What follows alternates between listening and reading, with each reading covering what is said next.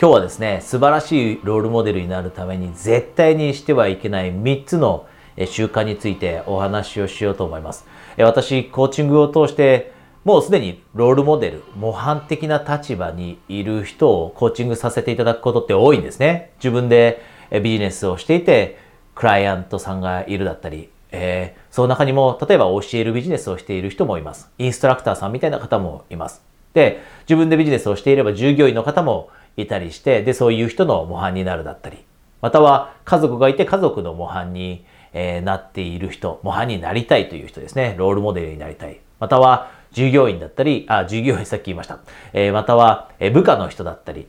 またはチームメイトですね。こういった人たちにとってロールモデルになりたい。で、こういう人ってみんな上を向いてますよね。で、そうすると、え、コーチングを受けに来て、で、一緒に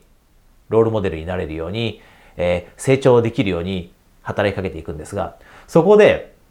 気づいたことがあるんですね。そういう人たち、そして私も、え、ある程度、ある程度というかできる限りロールモデルにならなければいけない立場にいると思います。コーチングをしているのであれば。で、あなたもそういう風になりたいと思っていたり、そういう立場だと思うんですね。それが家族に対してであろうが、従業員に対してであろうが、生徒さんに対してであろうが、家族のメンバーに対してであろうが、同僚に対してであろうが、友人に対してであろうが。で、この3つを書いてしまうと、ロールモデルとしての輝き、失ってしまうなと。で、それをよく見てきたんですね。この習慣をすることで輝きを失ってしまって、いいロールモデルになかなかなれないと。で、これは私の生産だったり、クライアントさんだったり、私自身も全てが全てできていることじゃないです。でもこれ、日々心がけて意識してやっていくと、私たちの輝きを高めることができると思っているので、あえてこの、えー、してはいけない習慣というところ、これについてお話していきます。早速一つ目です。一つ目はですね、厳しいことを言うこと、これを避けてしまう。これ特に優しい人、優しい人に起きがちなんですね。あなたも経験したことないでしょうか？本当は今厳しいことを少しってあげなきゃダメなんじゃないかと思っても、でも厳しいことを言うと向こうの反応が怖いだったり、厳しいことを言ってえ怖い人だと思われるのが嫌だったり、自分は優しい自分でいたいから厳しいことってできるだけ言いたくないなと。こんな時ってありますよね。でも、あなたがもし本当にロールモデルになって、で、ロールモデルって何してくれるかというと、周りの人を引き上げるんです。周りの人の可能性を引き上げてあげるんですね。で、引き上げてあげるためには、たまには、そして時には、必要な時には、チャレンジしてあげる必要があると。もしかしたらあなたの生産に対して、従業員の方に対して、部下の人に対して、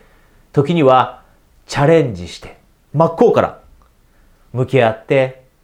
その人たちのポテンシャルを高めてあげられるように、厳しいことも言えるようになること。これがとても大切です。で、例えば、あなたが今ビジネスオーナーで従業員の人がいたり、生徒さんがいたり、クライアントさんがいたりっていう中で、まあ家族ももちろんそうですけど、あなたが時には厳しくしっかりともう真正面から向き合ってくれた時って、後で必ずその人たちはあなたに感謝してくれます。後であな必ず人生の中であなたが訪れて現れてきてくれたことに感謝します。その価値を感じてくれます。なのでもしあなたが今この話を聞いて、あれ？自分やっぱり厳しいことって優しい自分でいたいから言えてなかった、言うべき時に言えてなかったなと思ったら、これから、これからの一週間の中で、あえて意識してこれ、え克服できるようにしていきましょう。これが一つ目です。で、二つ目です。二つ目はですね、周りのせいにしてしまうと。で、さっきも言ったように、すでに模範的な立場にいる人がたくさん私のクライアントさんの中にいます。でもそういった人たちの人生においても、周りのせいにしてしまう時ってあるんですね。で、私もコーチとして仕事をさせてもらっているものの、周りのせいにする時ってあります。で、どういう時があるかというと、例えば、自分の会社を持っている人、自分でビジネスしている人であれば、従業員のせいにしてしまう。会社の生産性が低くないと。チームの生産性が低くない、高くない時に、十分なレベルに達してない時に、従業員が悪いんだと思ってしまう。こんな時ってありますよね。または、よくインストラクターさんとかピラティスの授業をされている人で、お子さんもいると。で、お子さんが2人とか、3人とか、いて、子供の世話が大切、大大変で、手がかかっていて、本来自分がやるべきことができなくなると。で、周りのせいにしちゃう時ってありますよね。で、私もあります。私も、本来でであればやりたいことが、例えば子供との時間を使わなければいけないからできなくて、で、それを子供のせいにしてしまったり、子供ができたから、えー、こういう風になっていると。自分の思うようにやりたいことができないと。で、これが起きた時って、なぜいけないかというと、これ周りのせいにするって当たり前だと思うんですが、ただ、一番、えー、重要なのは、力を奪われてしまうんですね。周りのせいにした時って私たちって力を奪っちゃうんです。なぜなら、コントロールできないものだと思ってしまうから。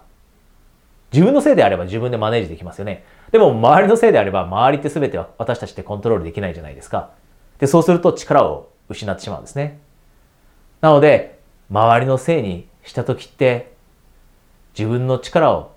奪ってしまう。だからこそ、模範となる人としては、模範となる人としては、ロールモデルになる人としては、周りのせいにすること、してる自分に気づいたらできる限り、いやいや、この状況、自分なりにどう解決できるんだろうと。意識を向けるところを自分にシフトして、で、自分の中に力を持っていくと。で、これ逆の立場で、もしね、あなたが今模範的に思っている人が周りのせいにしていたら嫌ですよね。で、大変な状況においても、あなたが模範的、模範として見ている人が乗り越えている姿、子供が3人もいながらも自分でビジネスをして乗り越えている姿。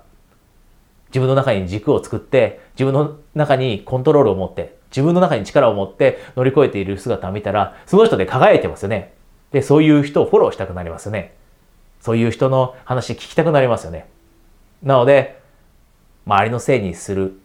これをしている自分に気づいたら、シフト意識を向けるところをシフトして、自分の中に力を取り戻すようにしましょう。これが二つ目です。で、最後三つ目ですね。最後三つ目。それは、これは特にハイパフォーマーの人に、えー、起こりがちなことなんですね。もう頑張っている人。で、頑張って頑張って自分でビジネスをしたり、頑張って頑張って、えー、生産を、えー、作ったり、生産を持っているような事業を始めたり、頑張って頑張って、えー、昇進して部下がいるような人、頑張ってきた人に起こりがちなんですが、それは真面目になりすぎてしまうということ。真面目になりすぎてしまう。で、大切なのは、私たちって少しでも模範になれる、ロールモデルになれるのであれば、どんなメッセージを届けたいか。で、これみんな共通しているメッセージってあると思うんです。で、それは人生をとにかく楽しむことだと思うんですね。人生苦しんでたら意味がない。一度しかない人生、できる限り楽しむと。で、これはもう揺るぎない人生の一つの究極的な目的だと思うんです。で、あなたもこういったメッセージ届けたいと思うんですね。でも一方でハイパフォーマンスの人って今まで頑張ってきました。努力してきました。朝早く起きて仕事してだったり、朝早く起きて勉強してだったり。で、こういうことをしていると、こういうことに慣れていると、楽しむということを頭の中から追い出してしまう時ってあるんです。とにかくがむしゃらに努力して。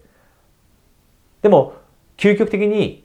あなたが、そして私たちが届けたいメッセージというのは、人生は楽しむべきだというメッセージ。なので、あなた自身が、あなた自身が人生をとにかく楽しんでいるところを見せる必要があると。で、もしかしたら今、このお話を聞いてくれたこの瞬間が、いいきっかけかもしれません。確かに自分って努力、努力、努力、がむしゃらにしてきたけど、楽しむことって意識したことなかったなと。で、私もよくあるんですね。私もよくありますし、生産もよくあります。努力してる時って、なんか楽しんじゃいけないような感覚になる。でもそれだったら元も子もないですよね。楽しむためにそもそも努力してる。なのであればその過程すら楽しんでその輝きを周りの人に見せられるようになったら最高ですよね。努力をしている時だって輝けるという、あ、楽しめるというメッセージを届けることができたらそれって最高だと思います。なので、真面目になりすぎてしまうのではなくて、楽しめると、どんな人生のフェーズにおいても楽しめるというメッセージを周りに届けられるように真面目になりすぎるというその習慣をぜひ克服していきましょう。え今日はですね、3つとても大切なお話させていただきました。で、ロールモデルになれた時って人から感謝されたりします。ロールモデルになれた時って周りからいろいろなことを自分のメッセージを通して学んでもらって少しでも人の役に立つことできます。で、それって嬉しいじゃないですか。なので今日お話ししたこと、めんどくさいなと思うかもしれませんが、ぜひ一緒にですね、一つ一つこういったことを、えー、やっていって、で、このネガティブな習慣を乗り越えていって、え、世の中をさらに明るい場所にロールモデルとして、えー、していきましょう。え今日のお話、えー、楽しんでいただけましたでしょうか？今日ここでですね、私のコーチングについて少しお話しさせていただきたいんですが、え私は、ま、一緒に自分の磨きを高めていくためのコーチングっていうのをしてるんですね。で、その結果、コーチングのクライアントさんがより一層模範的な人になれたり、いわゆるロールモデルという素晴らしい影響を周りの人に与えられるようになるためのコーチングっていうのをしてるんですね。で、ロールモデル、つまり模範的な人っていろんな要素を持ってるじゃないですか。輝いてる人、あなたも想像してもらうと分かる通り、ポジティブなエネルギーを持っていたり、またはいいインスピレーションを与えることができたり、あとは自分らしく生きてること。これはもう根本にありますよね。自分らしく生きてるからこそ、好きなことをやってるからこそ輝いていて模範的な人だと。で、あなたもそういった人になりたいと。もう今そういう人かもしれません。でもそういう人って私たちってこの自分の輝きを磨くっていうこの旅ってある一定の時点で終わるものじゃないんですよね。これって私たちがおそらく最後の瞬間が来るまでやり続けていく旅だと思います。で、あなたもそのように考えていて、で、自分を磨くことで